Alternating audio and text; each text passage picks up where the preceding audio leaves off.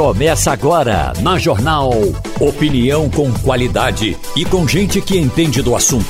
Com Geraldo Freire, Wagner Gomes e jornalistas do Jornal do Comércio e Eliane Cantanhede. Deixando você bem informado. Passando a Limpo. Passando a Limpo está começando. Tem na bancada Wagner Gomes, Eliane Cantanhede, Ivanildo Sampaio e Maria Luísa Borges. A gente já começa o programa ouvindo uma das maiores autoridades do país, o Procurador-Geral da República, Augusto Aras. Doutor Aras, para a gente entrar direto, já que a gente sabe do pouco tempo que o senhor tem da manhã de hoje, é uma questão que as pessoas levantam em cima do, é, é, de um processo contra o presidente Bolsonaro, uma investigação que está sendo feita no caso de Valdo Açaí, que teria sido uma funcionária até certo ponto fantasma. Evidentemente que isso se confirma ou se informa tudo depois, mas nos tempos que o presidente era deputado. Eu lhe pergunto qual a consequência disso se ele eh, hoje desempenha o mandato de presidente da República. O que aconteceria ou o que acontecerá com, com Bolsonaro se isso for confirmado? Bom dia a todas e a todos. É, quero cumprimentar a todos os ouvintes e mesmo assistentes da Rádio Jornal nesta manhã de segunda-feira, em que me encontro em Recife, cumprimentar todos os pernambucanos que nos acompanham. E na primeira resposta dizer que o Ministério Público Federal em Brasília, ou seja, na primeira instância, ajuizou ação de improbidade contra o presidente, em razão uh, da existência de uma, de uma servidora ou não, que será apurado, é, que teria alguma irregularidade. Esse caso, é, como se trata de fatos anteriores a a presidência da República, eles não estão diretamente vinculados ao PGR, de maneira que os colegas da primeira instância é que estão cuidando da ação de improbidade.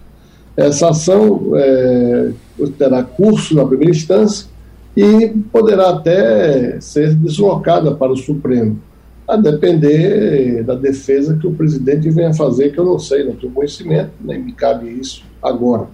Mas, de qualquer sorte, de regra, não é dado ao, ao presidente da República, dado, dado o regime de, é, de imunidades, responder a ações penais e assimiladas é, e similares é, no campo da primeira instância. Ah, então, vamos aguardar que os fatos cheguem ao Supremo e no Supremo nós participaremos como titular da ação penal. Wagner Gomes? Bom, uh, procurador, gostaria de saber qual é a posição uh, da Procuradoria-Geral da República em relação à, à crise atual no Ministério da Educação. A gente sabe que o senhor já pediu autorização ao Supremo para investigar o ministro da Educação, Milton Ribeiro, e tem mais uma denúncia chegando hoje, é, ministro. Essa denúncia está sendo apontada pelo jornal O Estado de São Paulo, perdão, procurador, apontando que exemplares de uma edição da Bíblia com fotografias do ministro da Educação, Milton Ribeiro, e dos pastores Gilmar Santos e Arilton Moura foram distribuídos na tarde do dia 3 de julho do ano passado em um evento organizado pelo próprio Ministério da Educação em Salinópolis, cidade que fica a 220 quilômetros de Belém. E me parece que aí está um, um, um caso flagrante de uh, desrespeito à impessoalidade que todo servidor público deve ter no, no exercício da sua função. Então, de que forma a Procuradoria-Geral da República deve se posicionar diante desse caso, meu procurador? É, agradeço a, a, indagação e registro que normalmente nós só nos manifestamos nos autos, porque se nós formos é, responder a toda e qualquer especulação, nós terminamos por virar é, comentaristas políticos. Não é dado ao Procurador-Geral da República, aos membros do Ministério Público e da magistratura é, fazer comentários fora dos autos. Este assunto ainda não chegou ao Procurador-Geral, e eu creio que não chegou também ao Ministério Público Federal ainda. Então, dessa forma, eu me reservo a adotar as providências cabíveis quando assim ocorrer. Mas, de antemão, eu diria, em tese, que o assunto pode envolver várias hipóteses. pode envolver, se fosse no ano de eleição, certamente teria conotação eleitoral, como não é no ano de eleição, preciso ver se existe é, dinheiro público envolvido neste assunto. É, tudo isso são casos de observância no tempo e no momento processual oportuno. O que eu gosto de registrar, quero registrar, é que na nossa gestão nós buscamos preservar a, a constitucionalidade e a legalidade dos atos que praticamos, para que as nulidades não se repitam. Veja-se tudo o que ocorreu nos últimos seis anos, seis, oito anos, todos os processos aí, a maioria declarados nulos, inválidos, o que é um descrédito para o sistema de justiça. Então, na nossa gestão, isso não, não ocorre. Na nossa gestão, ah, dois, dois governadores já foram eh, caçados, ah, seis ministros de governo foram afastados, o, o, o, presidente da República responde a oito inquéritos, temos quase 400 autoridades com prerrogativa de foro no Supremo do STJ presas, afastadas, denunciadas ou investigadas, uh, e isso tudo revela o quanto nós temos sido eficientes, eh, eh, seja na, na, quantidade, seja na qualidade, sem estardalhaço, sem escândalo, sem vazamento seletivo e sem perseguição seletiva de quem quer que seja.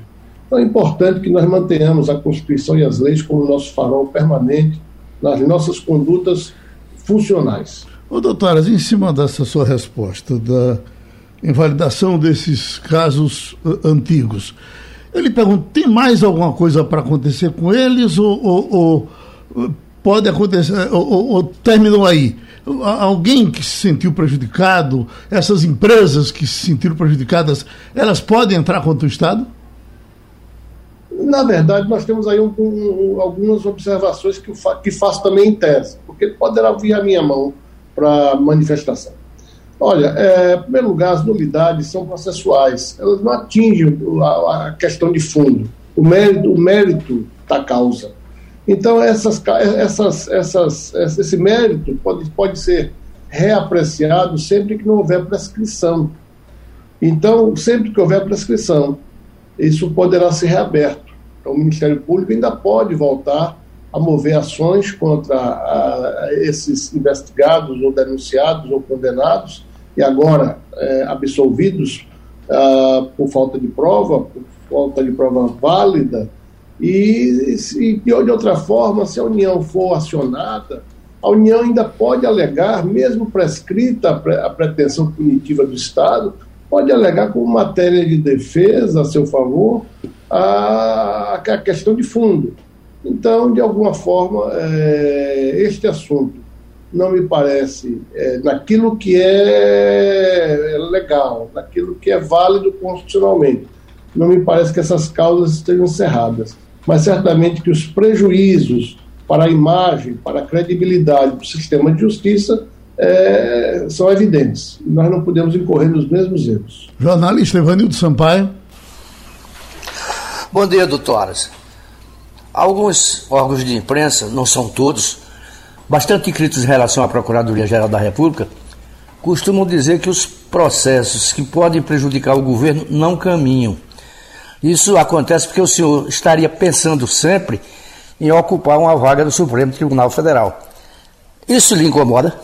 Olha, é, eu lamento responder durante os últimos 31 meses que eu cheguei ao ápice da minha carreira no Ministério Público eu, eu exerci todos os cargos da carreira do Ministério Público.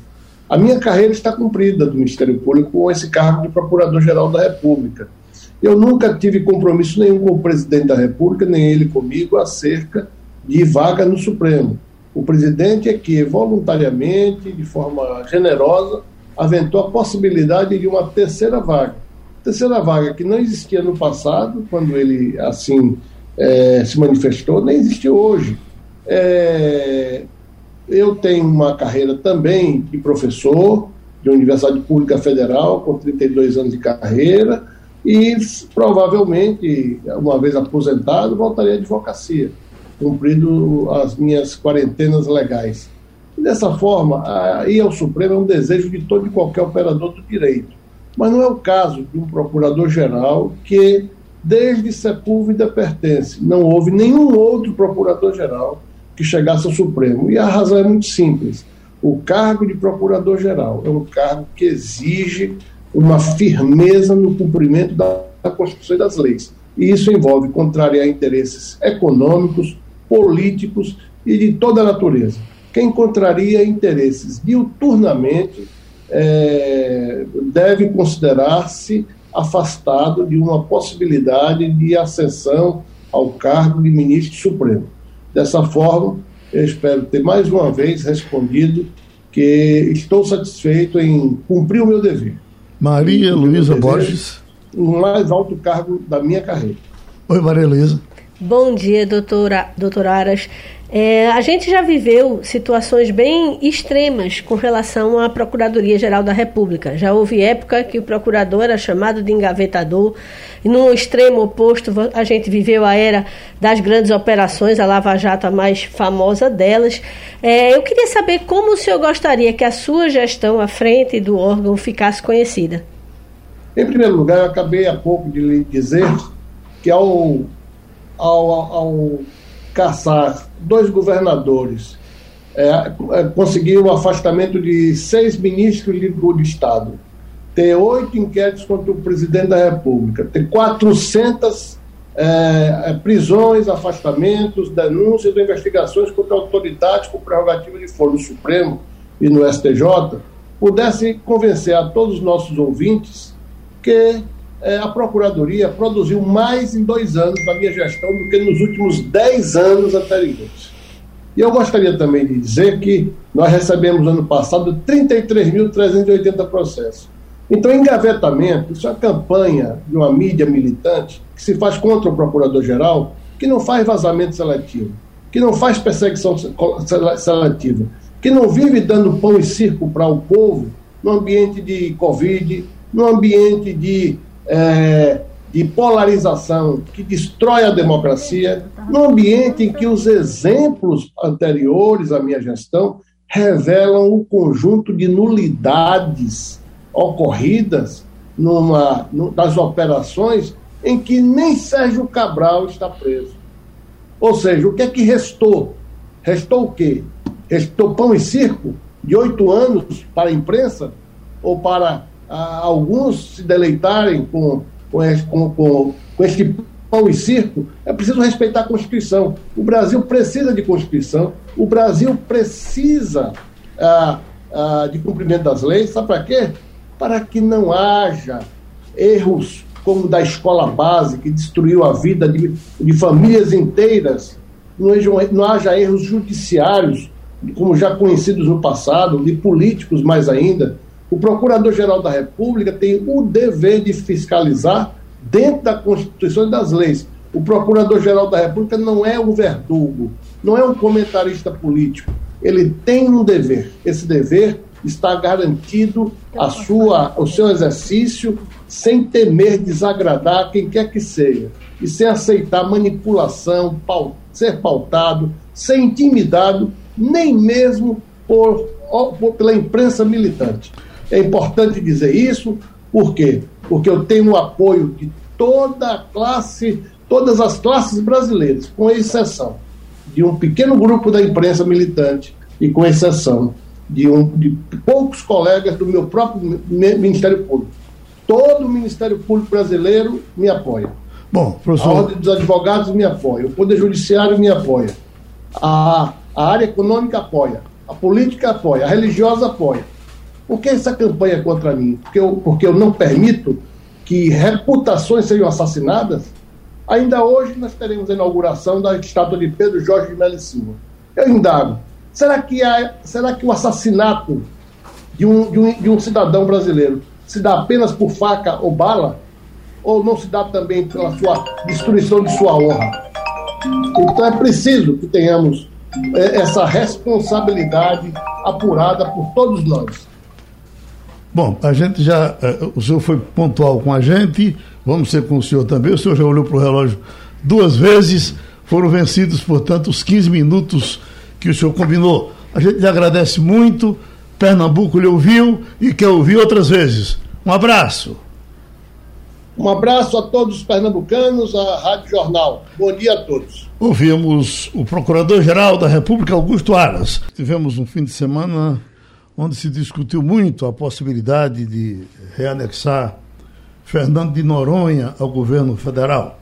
Ivanildo, internamente eu sempre ouvi críticas a, a, a Fernando de Noronha ser de Pernambuco. Esse glamour a, pernambucano existe fora. Dentro, quase todos os governadores lamentavam que, eh, por uma decisão, por um esforço do então deputado Roberto Freire na Constituinte, o Fernando Noronha fosse anexado para cá. Quase todos entendiam que deveria ser sim do governo federal, como já foi, porque eh, Fernando de Noronha era muito mais um calo para o Estado do que um bem para o Estado. Mas essa discussão pesou muito nesse fim de semana, inclusive o governador brigando como quem está numa trincheira para defender um pedaço da sua terra. É, ô Geraldo, esse problema de Fernando Noronha é antigo. No governo de Sarney, não é, se pensou em tornar Fernando Noronha um Estado. Inclusive, ele tinha um candidato a governador para lá. Isso não prosperou. É, doutor Roberto Magalhães, você falou Roberto Freire, mas o grande batalhador pela defesa de Fernando Noronha para Pernambuco foi o deputado Roberto Magalhães. Uhum. Não sei se Roberto Freire também participou, mas com certeza Roberto Magalhães. Inclusive, Roberto Magalhães tinha um projeto, esse não andou, que era reanexar Pernambuco à República, que, não sei, não, não lembro, do São Francisco, uhum. a comarca do São Francisco. Isso também não prosperou, mas a defesa de Fernando Noronha prosperou. Agora, eu acho que as críticas é, podem ser injustas, mas algumas delas procedem. O Estado cuida pouco de Fernando Noronha, a verdade é essa. Eu já estive lá, a, a infraestrutura é muito ruim, não é? Você, Fernando Noronha é, é um paraíso para quem tem dinheiro, né? Você vai para uma, uma, é, pousada lá pagar uma fortuna para passar um fim de semana. A passagem de avião não é barato. Não tem água, não tem gasolina, não tem muita coisa falta. Agora, isso não é um motivo para o governo é, federal tentar se aproximar de Fernando Noronha. É um caso ainda em aberto. Eu não tenho um juízo formado se seria bom ou seria ruim. E vamos deixar que a justiça decida e as pessoas com competência apresente argumentos que são em favor de Pernambuco e que fique conosco eh, o território de Fernando Noronha. Maria Luísa Borges. Sobre Fernando Noronha, a minha mãe, que já é falecida, ela passou 40 anos da vida dela pesquisando a história da ilha. Né? E aí pouca gente entende por que é que Fernando de Noronha tem essa ligação com Pernambuco, mas é, no livro de, de Dona Marieta Borges, ela explica que Pernambuco foi o primeiro que de alguma forma se preocupou em, em ocupar a ilha. Né? Ela foi é, ela foi ocupada pelos holandeses e depois da restauração pernambucana os, os é, pernambucanos foram lá para tentar também tirar o, os holandeses de lá. Ela foi presídio durante muito tempo e o presídio era um presídio administrado por Pernambuco. A única é, é, é, exceção foi o período da guerra, né, que os americanos estiveram lá e como, como é, base aérea ela ficou sob a, a, supervisão federal, porque ela foi base americana né, durante a Segunda Guerra e um pouco tempo depois. Fato é que a ilha sempre teve uma ligação com Pernambuco é, muito grande. Na Constituição de 88, é, houve uma, digamos assim, divisão, né? Algo em torno de 70% do território do arquipélago ficou sob a gestão, ficou como Parque Nacional Marinho, né? E a porção habitada, a porção onde havia é, é, equipamentos, casas, é, palácio do governo, forte, essa porção construída né, e habitada ficou sob a, a gestão do governo de Pernambuco. Né? Eu achei curioso na semana passada, depois da incrível repercussão né, que é, é, Jamildo deu essa história na sexta, né, falando sobre a, a, a, ação no STF, que foi uma ação protocolada da véspera. Mas é curioso que a imprensa nacional começou a chamar de federalização e o governo é, é, federal começou a se defender dizendo não é federalização. Na verdade, eu queria muito entender qual é o termo que o governo federal acha que deve ser usado. Porque se algo está sob uma gestão estadual e é, a, a, o, o, o, ente federal quer para si a gestão, é um tipo de federalização. Enfim. O, que eu vi ele dizendo aqui, Maria Luizinha, alguma coisa na mídia social, Gilson Machado e outros, é que era alguma coisa a ver com o Tribunal de Contas, de, de prestação de contas. É, na verdade, existiria uma, uma espécie de arrendamento uhum. da ilha, não é que deveria ser pago. Eu acho que tudo começou, o, o, o olho começou a ficar cumprido na, naquele episódio. Mas arrendamento é para lascar, né? É, Admitir não, é, que a gente é paga algum, governo federal. É alguma coisa, eu não, não sei o termo técnico, uhum. mas o, o Estado deveria pagar algum tipo de, de, de contribuição. Uma coisa que eu acho que deve ter feito crescer os olhos foi aquela privatização, né? a concessão do Forte dos Remédios. Aquilo ali, se o governo de Pernambuco é o administrador daquela área, o governo de Pernambuco resolveu conceder à iniciativa privada a sua gestão. Neste momento, eu acho que o governo federal começou a dizer: pá, peraí, ali, ali tem dinheiro, eles vão uhum. conseguir arrendar por uma fortuna forte, sei lá quanto, e com isso a gente está tá deixando de ganhar dinheiro. Parque Nacional Marinho de Fernando Noronha também recolhe. O governo de Pernambuco recolhe a taxa lá, né, da, da, da ambiental.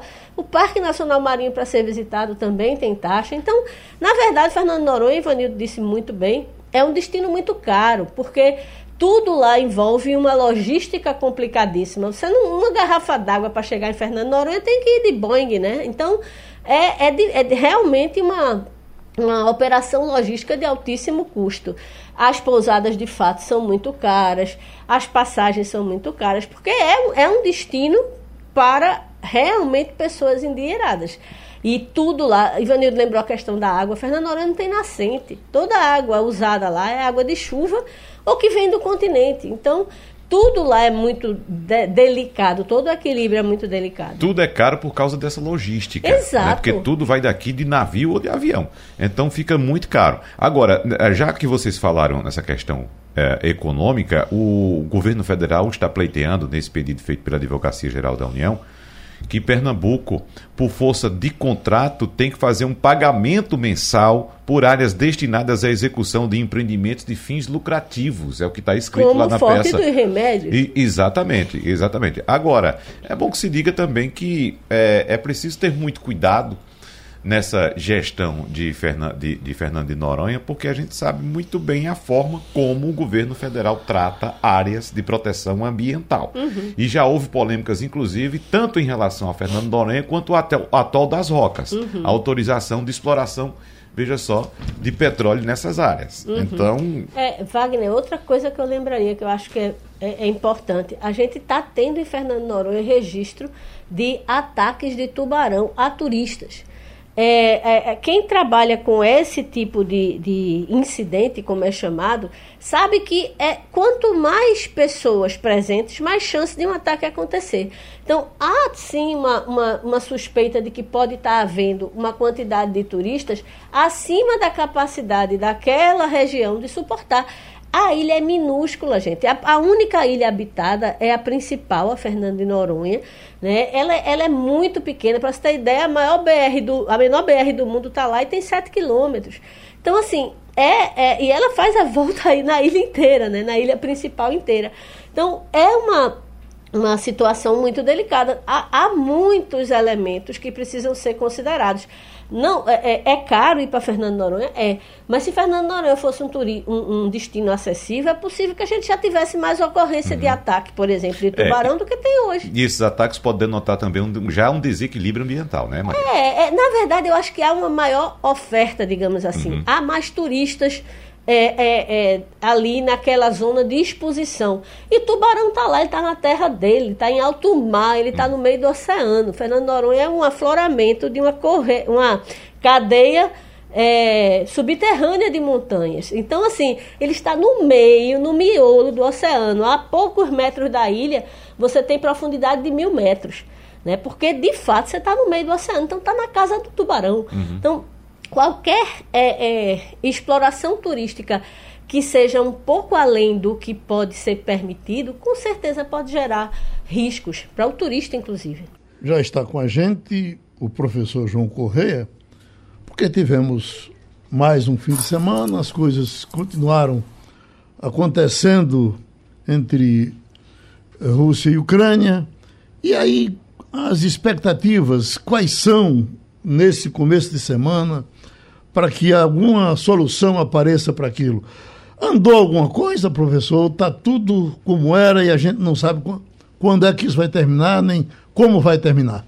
Muito bom dia, Geraldo. Bom dia também a todos os ouvintes. O final de semana, Geraldo, ele foi marcado no sábado por uma visita do presidente dos Estados Unidos, o Joe Biden.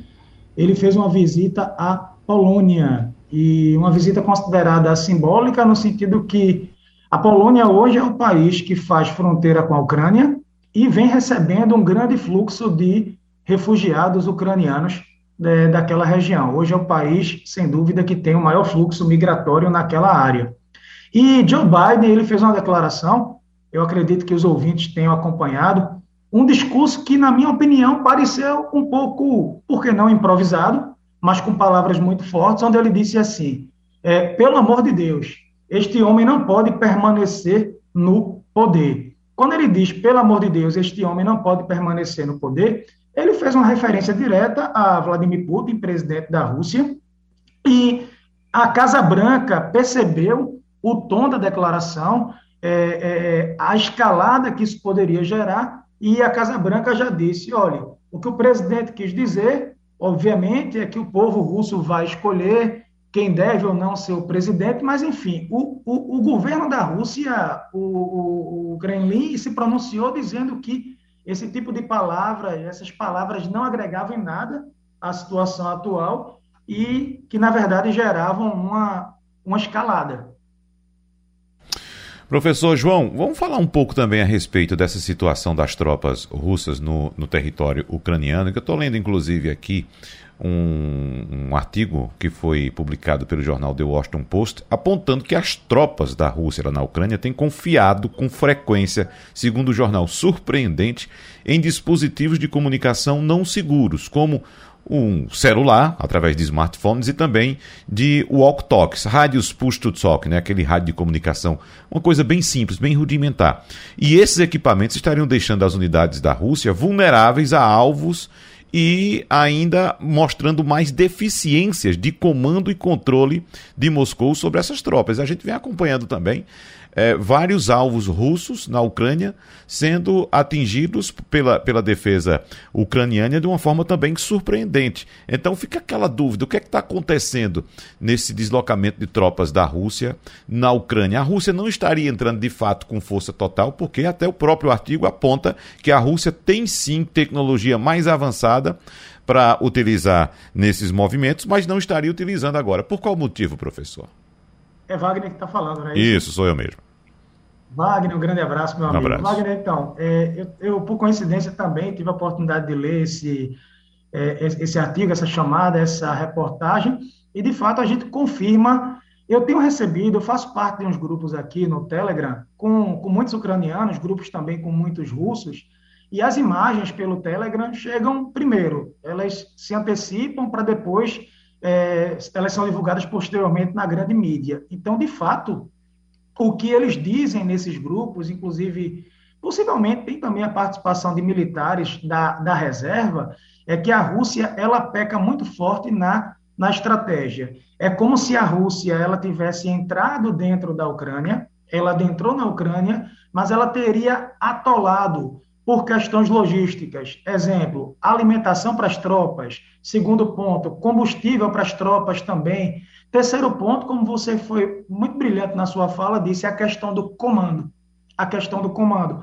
Por vezes, são soldados que nunca participaram de um conflito, são soldados que não têm uma larga experiência no que pese que a Rússia participou daquela guerra da Crimeia em 2014, teve também a guerra com a Geórgia, um pouco mais recente, mas são soldados que, no geral, eles não sabem o que estão fazendo ou por qual motivo estão ali. Então, acaba virando uma, uma guerra de guerrilha. A partir do momento que as tropas da Rússia entram nos centros urbanos, elas começam a ser atacadas pelos bueiros, pelas janelas, é, é, pelas ruelas. Então, é como se, como se houvesse mesmo uma, é, é, é um, um, fechamento ali para isolar as tropas. Um outro ponto também, eu estava conversando ontem com alguns professores no domingo sobre a questão da desobediência civil.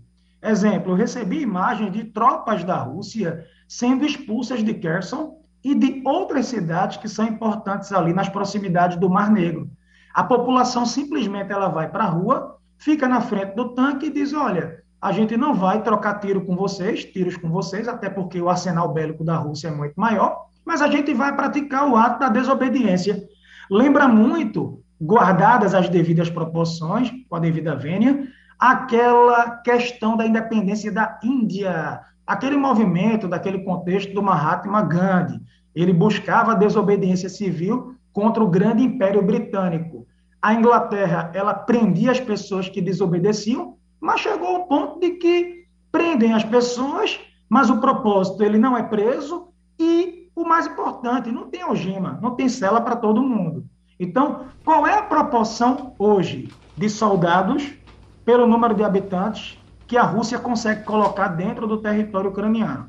Qual é a proporção? Então, a Rússia não tem soldados suficientes.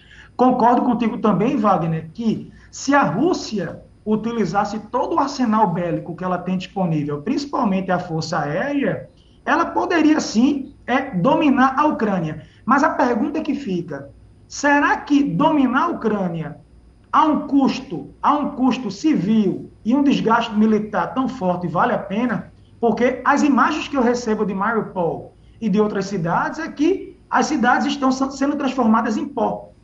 As cidades estão completamente arrasadas. Então, herdar uma Ucrânia também 100% destruída, somada ao embargo, às sanções que a Rússia vem sofrendo, pode ser que esse cálculo tenha sido feito e não tenha essa, essa valia toda. Chama atenção que agora Agora sim, 9h40 aqui, pelo fuso já início da tarde, está acontecendo, vai acontecer uma reunião entre Rússia e Ucrânia lá na Turquia.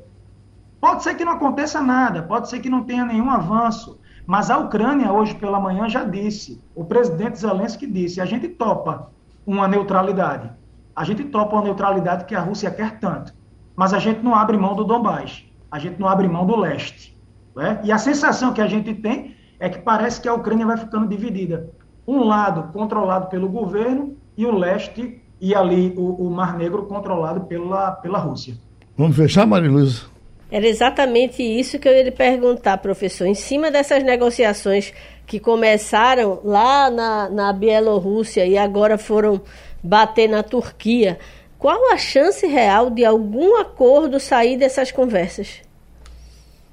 Maria Luísa, não é isso, Maria Luísa? Isso. Um, um, um, grande abraço. Maria Luísa, veja, é, eu vou dizer uma coisa para vocês aqui, que minha análise é que as consequências dessa guerra entre Rússia e Ucrânia, elas estão apenas começando.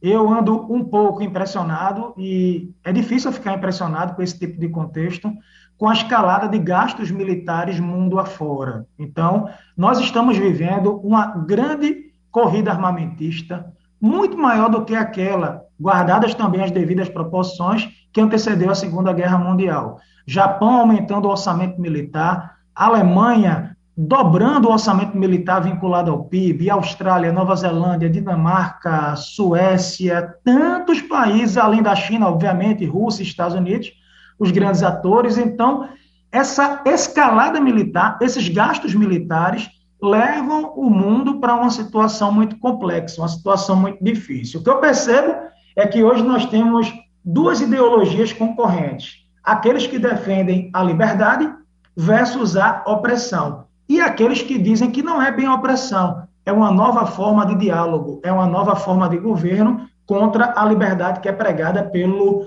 pelo Ocidente. Então, são impulsos humanos muito antigos, essa questão da força bruta, essa questão da desinformação, é, é uma satisfação de desejo, é uma briga por ego, uma briga por poderes. Hoje, o conflito maior não é por território, é uma guerra de narrativas, é uma guerra cibernética, é uma guerra comercial. Mas, veja, pode sair um cessar-fogo, Maria, pode sair um cessar-fogo, mas eu não estou otimista para o cenário geopolítico global dos próximos anos. Eu penso que a Ucrânia hoje é um detalhe. A Rússia tem base militar na Eritreia, tem base na Síria, os americanos têm aquela base ali no Chipre, muitas bases militares pela África. Eu penso que a Ucrânia possa ser um ensaio de alguma coisa maior que venha a acontecer, porque a escalada militar, de fato, eu percebo ela cada vez maior, essa corrida por armas cada vez mais forte. Pronto, nosso agradecimento a mais uma participação do professor João Correia no Passando a Limpo. Vamos para Eliane Cantanhede. É, Eliane, um projeto que chegou no fim de semana, é, no, último dia útil, ao, ao Congresso, estava todo mundo esperando que isso acontecesse e todo mundo preocupado quando ele chegasse, porque foi preparado pelo ministro da Justiça, é, sugerido pelo presidente Bolsonaro, com diversos, diversas benesses a, a bombeiros, policiais militares, envolvendo o Brasil todo. E esse, esse assunto está começando agora a ser debatido no Congresso. Há preocupação com relação a ele? Olha, Geraldo, aqui em Brasília a gente está muito envolvido com dois temas, né? Na verdade, três temas. Um é a questão aí do MEC em chamas, né, com a história dos pastores. O outro, a eleição presidencial que agora ganhou ritmo, né, tá bem animada. Ah, o terceiro é a questão da economia, porque os números da economia estão ruins, né? Agora a gente já viu que a inflação não vai ser controlada em 2022, nem se sabe se em 2023. Mas essa questão que você está falando, desse projeto que entrou assim, aproveitou que está todo mundo distraído, sabe a história da boiada? Esse projeto que entrou, ele está. Eu tenho recebido manifestações e muita preocupação via WhatsApp, via redes sociais, porque a lei eleitoral proíbe aumento de salário em ano eleitoral e isso aí é uma forma de driblar a lei. Né? Além disso, a gente sabe que o presidente Jair Bolsonaro ele tem vínculos e ele tem um eleitorado forte, sobretudo no Rio de Janeiro, mas não só no Rio de Janeiro, nessa área militar, né? Então é Polícia Rodoviária Federal, é Polícia Militar, Polícia Civil, aí inclusive Forças Armadas. Então isso aí tem um dedo do governo e tem interesse também uh, dos partidos. Então isso vai depender do interesse de governadores e dos partidos de agradar as suas bases. É, eu acho que, além de ilegal, essa discussão tem um lado imoral também, porque é, por trás disso está chamada a velha, conhecida compra de votos. Mas eu não estou vendo é, a imprensa discutir isso, não estou vendo jogarem holofote sobre isso, tanto que eu fiquei sabendo, fiquei olhando, porque recebi via WhatsApp, via mensagem, etc. Ou seja, em grupos internos e não uma discussão nacional sobre a questão. Ivanildo Sampaio. Bom dia, Eliane. Olha, Eliane, depois, depois da passagem de Abraham Weintraub pela educação, a gente nunca imaginou que poderia ter um ministro pior do que aquele. Mas parece que tem. Você acha que ele continua no cargo ou, ou não fica? Oi, Ivanildo, bom dia. No outro dia, a Priscila Cruz, que é do Todos pela Educação, que é uma ONG super séria nessa área, monitora os números, acompanha, etc. A Priscila Cruz disse que esse pastor Milton Ribeiro, que é o atual ministro, é o pior ministro da educação da história do país. E realmente é uma competição difícil, viu? Porque o Vélez Rodrigues, que foi o primeiro ministro da Educação do Bolsonaro, ele mal falava português. Né? Não tinha comando de nada, virou uma bagunça. O segundo é o Weintraub, que não escrevia em português, né? não sabia escrever em português, e isso era o menor dos problemas. E ele acabou afastado porque queria, em vez de cuidar da educação, porque ele não fez absolutamente nada, não reunia ninguém, não discutia nada de política de educação, ele estava preocupado em prender os ministros do Supremo. O terceiro foi o Decotelli, que estava com o pé dentro já combinando a posse e se descobriu que o currículo dele era todo bichado, era assim, cheio de fraude, o diploma que não era diploma, um curso de três dias que virava diploma de doutorado, era uma confusão. E aí veio esse, o pastor Milton Ribeiro. E o pastor Milton Ribeiro não chegou sozinho, né? Porque ele assumiu e tem dois pastores lá dentro. É, eu sempre esqueço o nome do homem. Um é Gilmar, é, o pastor Gilmar, e o outro é o pastor Iranilton, é alguma coisa assim, é, que é, simplesmente mandam no ministério e fazem mediação com as prefeituras. E aí as prefeituras só levam né, os projetos de educação das prefeituras só vão adiante se essas prefeituras molham a mão dos pastores. E depois, para receber a grana lá no fim, para concluir é, o processo, aí tem que molhar mais a mão. Então já entrou 15 mil na entrada, aí 40 mil na entrada, aí já pediu um quilo de ouro que vale mais de 300 mil reais, a compra e venda de bíblias que são editadas pelas, pelos próprios pastores, e agora surge no Estadão a notícia de que lá no Pará um município que tava, foi fazer o evento para receber o dinheiro do MEC, com a presença do Milton Ribeiro, né, estava é, distribuindo mil Bíblias com fotos do Milton Ribeiro e dos dois pastores. Os dois pastores não são funcionários do MEC, não têm vínculo com a administração pública, e aí eles põem a própria foto numa Bíblia. Olha, é nojento isso. Aí você me pergunta, Ivanildo, como é que está a situação do ministro? É, quando eu disse lá no início do governo, quando eu disse na televisão, né, no meu programa, o Globo News em pauta, que o presidente tinha decidido demitir o Vélez Rodrigues, do MEC, o presidente Jair Bolsonaro foi às redes sociais e disse que a jornalista Eliane Cantanhede era uma mentirosa. Então eu era uma mentirosa. Doze dias depois, ele demitiu o Vélez Rodrigues. Então eu não era tão mentirosa assim. E agora o presidente Bolsonaro disse que põe a cara no fogo pelo Milton Ribeiro. Como é que é essa história de botar a cara no fogo? A gente fala que põe a, a, dá a cara a tapa ou põe a mão no fogo. Botar a cara no fogo queima a cara, hein? Olha, é grave, mas pelo Milton Ribeiro diz que estão fazendo uma covardia. Só que o Milton Ribeiro realmente tem costas quentes, ele é amigo da Michele Bolsonaro, que é evangélica, ele é amigo do André Mendonça, o novo ministro do Supremo, que é evangélico, ele é amigo do Flávio Bolsonaro, o filho 01 do presidente, senador da República, tem costas quentes. Mas o presidente da República faz cálculo. Ele defende o ministro até onde o ministro não começa a fazer mal a ele e as investigações chegam ao Palácio do Planalto porque tem a gravação do uh, Milton Ribeiro dizendo que acatou a determinação do presidente para manter esses dois pastores lá dentro do MEC, como se fossem funcionários andando para lá e para cá de jatinho e participando de 22 reuniões dentro do MEC sem ter nada a ver com o MEC. Eu acho que, uh, Ivanildo, para responder curto e grosso agora, acho que se essa coisa de reduzir, diminuir, o Milton Ribeiro vai ficando.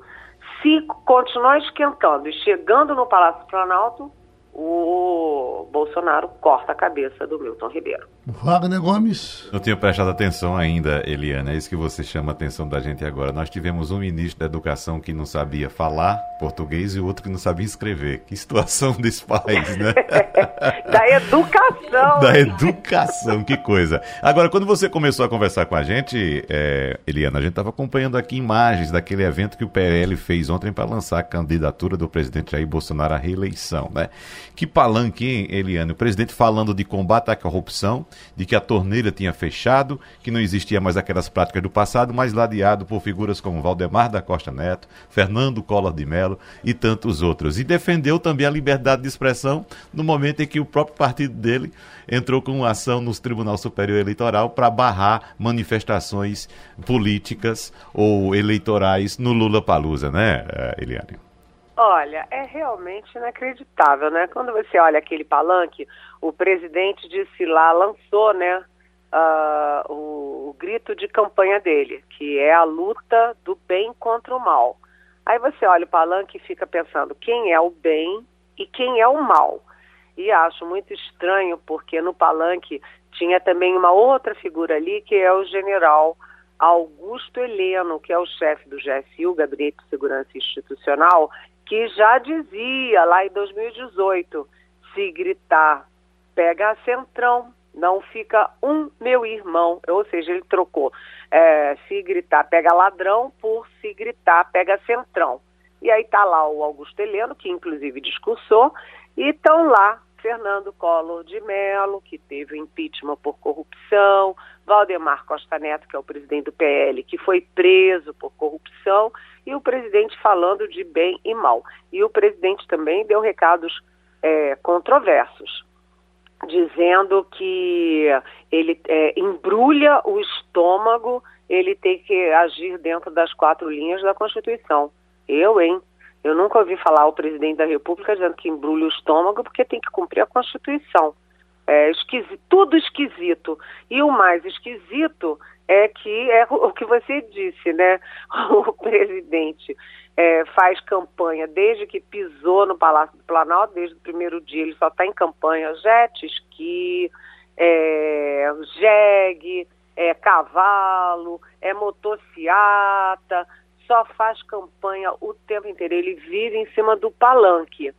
E o tal do ministro Bruno, Bruno não, como é que é? Raul Araújo, do Tribunal Superior Eleitoral do TSE, acha que quem está fazendo campanha antecipada é o Lola Palusa. E aí foi um tiro na água, né? Porque o Lola Palusa, opa, isso aí virou uma fogueira no Lola Palusa com fora Bolsonaro. Maria Luísa.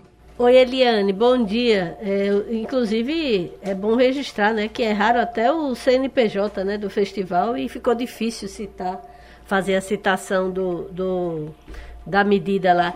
Mas, voltando, você falou aí de lançamento, de campanha. Eduardo Leite, é, governador do Rio Grande do Sul, resolveu que fica no PSDB. O que, é que isso significa para o cenário eleitoral? Você acredita que ele voltou a acreditar na terceira via? Olha, o Eduardo Leite, né, ele perdeu umas prévias que custaram dinheiro público, né, porque é pago pelo TSE, que custou dinheiro ao partido. Ele perdeu, o, o João Dória, que ganhou as prévias, teve 44 mil votos, não é pouca coisa. E aí o Eduardo Leite, que tem 36 anos, ficou, sai ou não sai do governo?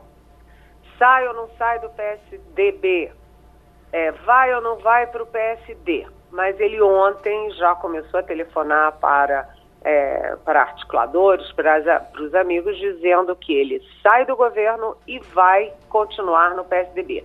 O que, que significa isso? Se ele sai do governo do Rio Grande do Sul é porque ele vai concorrer à presidência, ou quer concorrer à presidência. E se ele fica no PSDB, ele vai concorrer pelo PSDB. Só que o PSDB está com a cadeira ocupada. Isso significa que vai agora o incêndio no PSDB vai virar uma fogueira de bom tamanho, porque o Dória já reagiu ontem, o João Dória, governador de São Paulo, que ganhou as prévias, ele disse o seguinte, que ganhou as prévias, as prévias foram legítimas, foram aprovadas pela Justiça Eleitoral e pelo próprio partido e pelo próprio Eduardo Leite, portanto, para tirar ele de lá, uh, só com um golpe. E, e o Dória chamou de golpe vil e torpe. Enfim, está pegando fogo. Mas é, essa, essa decisão do Eduardo Leite tem um efeito fora do PSDB, que é juntar todas as forças políticas, ou quase todas as forças políticas, que querem ainda insistir numa terceira via contra a polarização Lula-Bolsonaro. Então, é o PSDB, é o MDB e é a União Brasil que junta o DEM com o PSL, o partido que elegeu o presidente Bolsonaro em 2018. Todos têm candidatos, né? O Dória no PSDB, a Simone Tebet, o Mandetta, que ainda vai, não vai lá no, no União Brasil, mas enfim. E uh, é curioso, porque até uma coisa interessante de eu falar aqui, que estava todo mundo com foco no Gilberto Kassab, o Gilberto Kassab que ia levar o Alckmin, não levou, porque o Alckmin foi para o PSB, o, o Gilberto Kassab que ia levar o Eduardo Leite para o PSD e não levou, e, portanto, quem está crescendo nesse movimento da terceira via é o Luciano Bivar, o presidente do PSL, que vocês conhecem melhor do que eu. Então, a, a saída do Eduardo Leite do governo do Rio Grande do Sul acende aí a discussão sobre a união da terceira via para uma candidatura só. E isso inclui o Sérgio Moro do Podemos, mas aparentemente exclui o Ciro Gomes do PDT, porque tanto o Ciro quanto o PDT se consideram mais à esquerda do que esses partidos que se organizam pela terceira via. O nosso abraço, Eliane. A gente tem uma semana pesada, vamos a ela e terminou Passando a Limpo. A Rádio Jornal apresentou opinião com qualidade e com gente que entende do assunto. Passando a Limpo.